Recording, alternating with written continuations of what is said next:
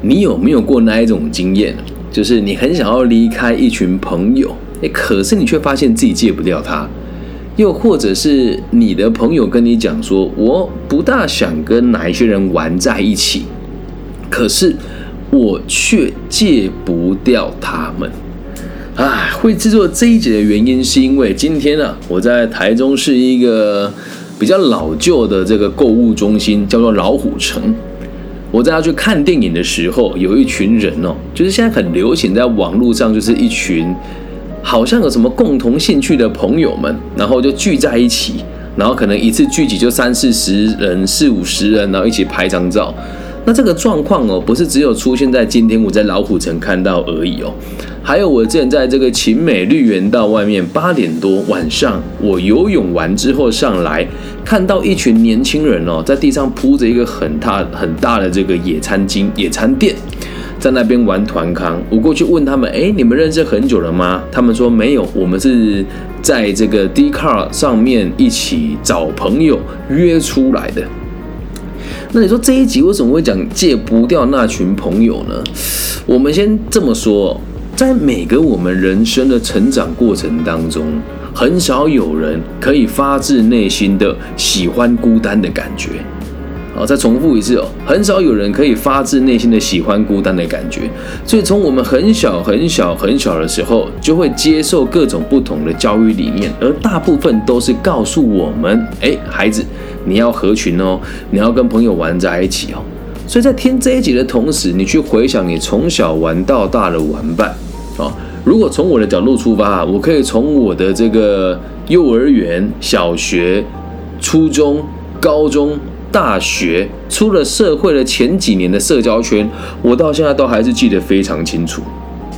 那我怎么会讲说会戒不掉那一群朋友？在我的成长过程当中，我不停的在更换我的社交范围。那这个问题很奇怪啊，我看到我周遭的很多的生活圈，他们是一成不变的。举一个大家比较能够了解的例子哦。不管你年纪多大，总有几个和你在小学或者中学特别好的朋友，你们会相处一辈子。而这个群体呀，因为我们听这个节目的人的年纪受众也都不大一样，年纪越大，聚在一起的人就越少。所以从这个角度来回推，人一辈子都在不停的离开社交圈，跟进入新的团体。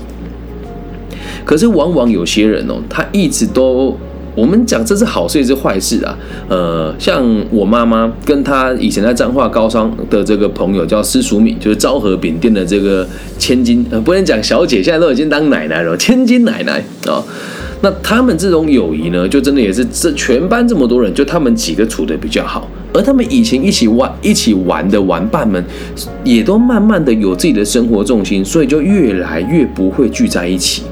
可是到我们这个年代，三十几岁的人呢，跟我妈妈现在那个六十几岁的人年代又不大一样三十几岁的我们的这个群体啊，大多数的人，相较于六十几岁的群体，我们是不不会去结婚跟生小孩的人比较多，因此就会有很多人到我这个年纪，没有结婚，没有生小孩，没有家里，没有甚至是生活没有事业的中心，就会一直玩在一起。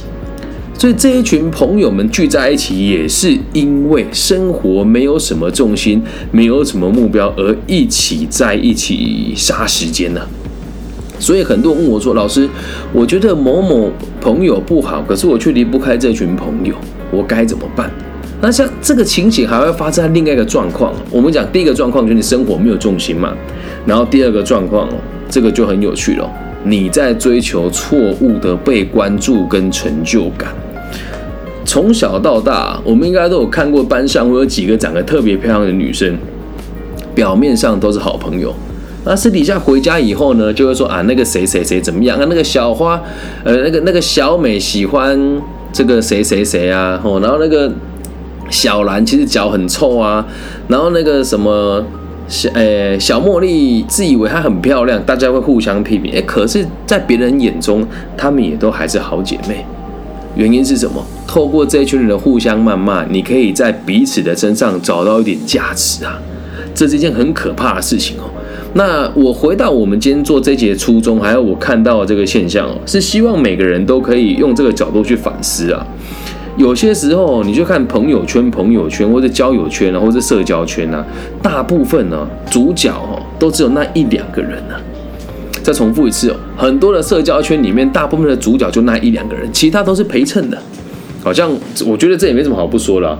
我们在初中的时候打那个篮球，篮球我们是班上诶全校的三对三冠军队嘛。那我们队上最帅的这个人叫做怡坑，我跟志威哦，我们两个就等于是这个社交圈里面的配角。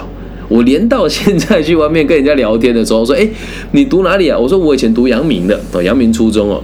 哎你知道我是谁吗？我不知道啊。哦那。我们班三十五班篮球队冠军哦，知道知道，我们都我们都知道怡坑是谁。怡坑旁边那个胖胖的，哎，就小弟我本人啊，人家就会这样记住我了嘛。那我和这群朋友现在还会联系哦，哦，所以我并没有想要离开这一群交友圈。可是你要知道一件事哦，如果今天啊，假设今天，因为真的也是非常这个事情，就是就是这样子循环的。怡坑就我们这篮球队的队长，从小就是又帅又有才华。那现在我们都三十五岁、三十六岁了，他的事业也比我们还要成功啊！哦，只是我和他的距离没有离得很远啊。就是他现在是小有名气的，在台湾中部又高又帅又有专业的室内设计师，在欧亚设计公司当这个高级的设计总监了。那我和他相处的时候，并不会觉得不舒服啊。那如果今天我的生活圈不如他，他其实也不会找我。了解吧，有时候也不要说你戒不掉，你们会玩在一起，就是因为你们水平相仿嘛。那如果水平相仿，你当然就戒不掉啊。可是当一个人进步了，或是一个群体大部分都进步了，而你没有进步，就算你不想戒，你也会停留在这个地方。那么有哪些人会说出我想戒而戒不掉呢？接下来哦，就要讲我在最近这呃，算是两年前发掘的一个朋友，也不能讲个案，就我而言都是朋友。他的生活其实蛮有趣的哦，呃，曾经在海外的这个各个不同的这个地区历练过，然后成就呢也还不错。然后他回到台湾之后，因为都在海外打滚嘛，回到台湾之后，他跟我讲说，嗯，我回来台湾生活没有什么重心，就找我以前的那一群朋友一起玩。可是越玩我越觉得奇怪，我说为什么？这个女孩啊，呃，我们就把她取个绰号叫 W 好了。W 呢，她在北部生活，那 W 有过去的呃这个工作经验都是在世界各个角落嘛，都是在比较先进的地方啊哦，所以她这个女孩子周遭所有人的社交圈跟男朋友几乎都是白人跟洋人。那我和这个 W 认识的时候呢，也是在这种就朋友的朋友的场合之下嘛。我跟他就是没有任何的情愫，就是好朋友，认识蛮久了。他有一天就哭着跟我讲说，他的生活很没有重心。我说为什么？他说我其实一直有一个这个白人男朋友，但最近分手了。我说那分手了怎么样？说我说是之前跟我吃过饭那个吗？他说对。我说其实我蛮喜欢那个人的，但是呢，他有一些缺点。他说什么？我说他的缺点就是他是很自卑的白人，然后对华人呢很看不起。然后我敢这么说，你和他约会的时候，很多时候应该都是你付的钱。他说哇，你怎么都知道？我说这种事情我们很常看啊，有的人会戏称你们叫 CCR 哦，有人会叫这个叫，有人说这个叫分分尺。但是在我看，我先解释一下什么叫 CCR，就是喜欢和外籍人士在一起玩的这个女生朋友们就叫 CCR，然后。我就跟他说：“你这样继续过下去会很空虚。”他说：“你怎么会觉得这样子是生活空虚？”我说：“你去想啊，这一群朋友玩在一起，那他们的这个男女朋友们呢，都是这个白人嘛？那你们平常相处的时候也几乎都讲英文。”他说：“哎，对。”我说：“那有没有发现我跟你们吃饭的时候，虽然我英文还行，但我会尽可能的说中文？”他说：“对啊，有时候其实我看我的朋友看你好像也会觉得你蛮土的，蛮俗气的。”我就跟他讲了。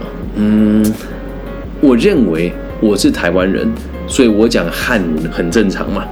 他也慢慢的接受我的想法了。他说：“哎，也对，我们都觉得这些白人比较好，但是实际上真的也没有嘛。”那在我的潜移默化之下，他也慢慢的认同了我的看法，并且在生活当中找到了重心。他现在是在一间贸易公司担任这个业务的工作。那原本他是做服务业的，好，在海外的各个不同地方飞来飞去。现在回到台湾落叶归根，归根做这个贸易业的中高阶啊，也不叫中高阶，就管理阶层的业务工作嘛。那有一天哦，工作稳定下来嘛，他突然跟我讲说，我觉得。自己生活有变好一点点，但是又常常想到那个男生，我就会哭出来。我说：“哦，我的好姐妹，我的天呐，你也知道那个男生是什么水平、什么素质？我们也不是看他不起啊，就真的他就是对你不好嘛。”他说：“对啊，我看你这样子有小孩可以陪，然后有时候听你讲话，也都觉得你你说的话就是。”我很想渴望得到那一种状态。我说什么状态？就是你会讲说，为了小孩可以牺牲啊，为了顾家可以不去其他的地区啊，或者是说，呃，为了家人你可以牺牲很多事情啊。我说，哎，确实会啦，但这也没有什么好羡慕的吧？他说，因为我发现一件更可怕的事情是，我周遭的朋友们没有人会有你这种想法。我说，那你应该就要换个交友圈呢。他又跟我说：“可是如果跟你的生活圈混在一起的话，你的朋友们应该都是带着小孩的吧？”唉，我就告诉他喽：“够了解我的人都知道，我本质上是不会跟朋友聚会的。哦，就像我有一位挚友刘先生哦，他也是有事情找我聊，我们会一起出去聊聊天，说说话，规划一下未来。”那像在另外一间银行担任高阶的也是刘先生，我们也是很少吃饭，然后出门也是就一两个小时，我们不会像以前的朋友这样每天混，去酒吧、去夜店玩啊。那我就跟他讲啊，跟这个 W 小姐说，假设你想要和我们这种人相处的话，那你要先知道一件事情，你得远离你原本的生活圈。我当初这么想，他很反对，他说为什么跟你交朋友就要忘记过去那群朋友呢？我说因为你们的价值观会相反，而且在沟通的过程当中，你也会被他们的想法所影响。他说对。你说的很对，每次跟你聊完天的时候，我都觉得你讲的很对。可是当我和他们相处的时候，那种绝望、绝望感就会油然而生。我说到底是什么绝望感呢？他说好像大家都只有这样，而你李庚希却是那个样子的。然后在我的世界里面，我就会认为像你这样子不可能，而我们这里十几个人都是这样，我觉得相对轻松。我说好吧，我们也认识一两年了嘛，那跟你说说我的真心话。你会戒不到那一群朋友，单纯就是你也喜欢你现在的样子，然后就有脸有点臭啊，因为毕竟他现在中高级。他说什么意思啊？我说其实我这么说，你崇洋媚外，从小到大交的朋友就几乎都是洋人哦，然后要不然就是有钱人家的公子跟王公公子跟王子，像我们这个水平能力比较小，接触到。他说你这样讲很不客气，但你讲的也是正确的，因为他确实从小到大都读贵族学校嘛。我说：“那你也知道这群人很讨厌嘛？”他说：“哎，是认识了你之后，本来很讨厌你，但跟你相处完之后，才觉得他们才是真的讨厌的人。”好，这边我解释一下啊，哎，中间有段故事没有讲，就是他原本也都认为我是很自以为是的人啊，然后土包子啊，没有什么没有什么全球的，没有什么世界观哦。然后当他遇到某一些问题，或者是工作上出了什么纰漏，请教我的时候，他发现哎。李庚希其实懂得蛮多的，然后我才慢慢跟他讲，我说：“你看你那些朋友都说那么挺你啊，你他有一次货卡在海关，然后不知道怎么处理，刚好那个港口的那个报关行配合的人我认识，就帮他疏通了。我说：你看，我才是真的把你当朋友的人，就这样慢慢日积月累才有现在的情谊嘛。那他就我他就跟我讲说，每一次哦，每一次跟他们聚会的时候，因为他的朋友有些人认识我，他的朋友。”生活圈里面这群朋友，很多人也是不喜欢我的。他说我也会听别人批评你。我说那就对了，你也喜欢跟他们批评我。啊他说你不要这样子说好不好？我说这是事实啊。当他们在你面前骂我的时候，你也不可能捍卫我的清白嘛。他说那你也不会需要啊。我说你怎么会觉得我不需要？我不是要勒索他哈，我说如果你也把我当朋友的话，你就要跟他讲说李更新不是你讲的这样啊，可是你也不会这么说。他说说你在怪我吗？我说我不会怪你，即使你要跟哦，这也是在节目做声明啊。如果你要合作的对象，他们很讨厌我，没关系，跟他一起骂我，我是没有意见的，我不大在意这些人怎么看我。但是回到交友圈这个问题来哦，如果他们每天都这么做的话，你又非得跟他们一起排挤我，这时候你观念怎么可能改变？他说：“对啊，我怎么离不开他？”我说：“没有，其实你骨子里要的就是这个东西。”他说：“没有诶，其实我想跟你一样，想要更安定，想要帮助更多人。”我说：“你要接纳你真正的想法是什么？你很有可能只是看到一个觉得还不错可以学习的方向，但你未必真的想这么做啊，所以你才借不到这群朋友啊。”他说：“才不是这么说嘞，是因为我需要人家陪。”我说：“哈，需要人家陪，我直播也每个礼拜都播，你心情不好打给我，我一定会在。”四十八，七十二小时之内回你电话或者回你讯息，你要的只是大家陪你杀时间而已，你要的只是一群常常跟白人混在一起的朋友给你的高级感而已。然后他就说：“我觉得你讲的有道理哦。”我说：“那就对啦，但是我不会强迫你不跟他们往来。但是如果今天我是你的话，我一定不会跟这群人互动。”啊，他说：“你怎么就那么斩钉截铁？没有朋友的人。”不就是被孤立、跟被霸凌，还有被排挤吗？哇，这句话后面接着下一个对话，我真的觉得很值得大家听哦。我说，你们一群华人的女孩跟一群白人的男孩子混在一起，他们来台湾一开始也都是吃你的、住你的，还不把你当一回事。表面上说跟你结婚，完了你你几年就跟你分开，遇到有钱女孩就抓着不放。我不是说所有的白人都这样，他们那群生活圈很多人是这样。我说那你们有权陪你，有人陪你，可是这概念上不就是这一群白人在霸凌你们吗？说完了之后，他也跟我讲说，你讲的很有道理，可是我的朋友都在这个地方，我该怎么办？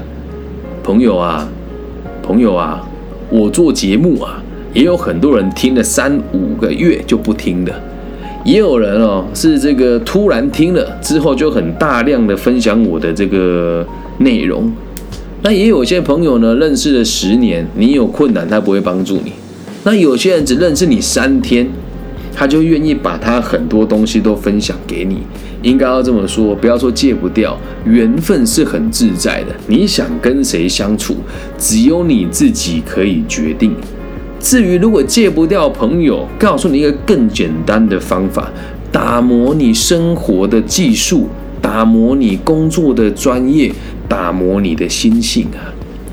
其实到了三十岁哦，真的就是朋友越少越好。那我很庆幸的是，呃，在初中的时候，我算是跟大家都玩的蛮愉快的。但到高中的时候，一年级被排挤了一次哦，然后大学又被排挤了一次哦。那出社会之后，也不能说被排挤啊，但就是做生意也被生活圈排挤了一次。后来出车祸又被人家强迫转换一次生活圈，所以我对朋友这种东西哦，我就只能跟你讲：当你觉得某一群人才是你朋友的时候，基本上你已经树立很多敌人了，你已经让很，你已经把很多人推得很远了。所以在我的角度出发，只要你愿意跟我相处，你不讨厌我，或是当我们聊天的时候有短暂的共同目标，你跟我就是朋友啦。大家都是朋友嘛，社交可以很简单呐，对吧？那如何打磨心智、跟打磨生活的技术、跟打磨你工作的专业哦，来跟大家分享哦。假设你是一个朝九晚五的上班族。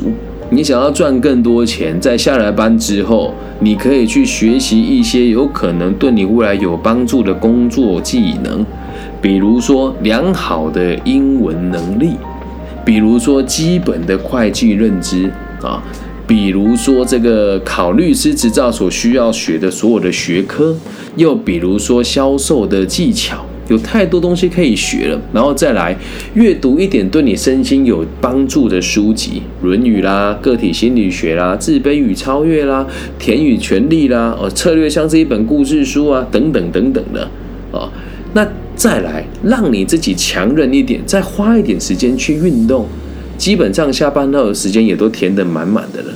那不是要你装忙跟瞎忙啊！剩下的时间，麻烦你去陪伴那些真的重要的人，真的会跟你一起努力的人，真的关心你的人，而不是那一群以前玩在一起却不长进的朋友们啊！但讲长进两个字的原因，是因为你有新的目的了，你才会有所长进。那如果你没有新的目的的话，继续和他们混日子也没什么不好。不要说你想要戒掉那一群朋友，你只是拿那一群朋友当借口，而自己不想改变而已呀。能够理解吗？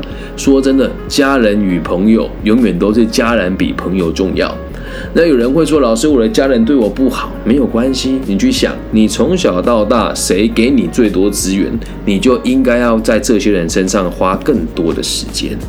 时至今日哦，我也还是跟我的父母住在一起，我也还是每几乎每天都陪在我女儿身边。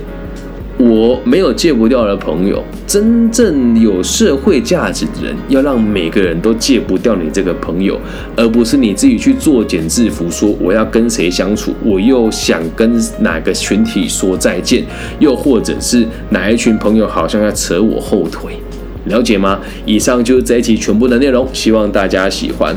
为什么会戒不掉那一群朋友？就只是因为你的目标不明确而已。如果你愿意的话，更新之友会，大家如果有兴趣的话，可以就是在我们的节目跟频道里面留言，或是跟大家一起互动。因为我的节目受众在全世界各地的华人地区都有投放。那同时呢，也是因为我的节目会收听的人心性也都比较宽广，然后个性也比较温和，所以如果你真的觉得自己很孤单、很寂寞，交不到朋友，更新。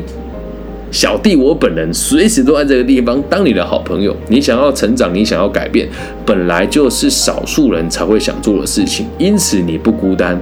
那在这个世界还有一个我，也为了自己的目标而努力。我不会想要跟你当做那一种什么相濡以沫的好友，但当你有困难，当你需要帮助，当你人生觉得迷惘，当你觉得不开心的时候，我随时都在。请记住，我是你的生涯导航，也是你的好朋友李庚希。感谢大家今天的收听，我爱你们。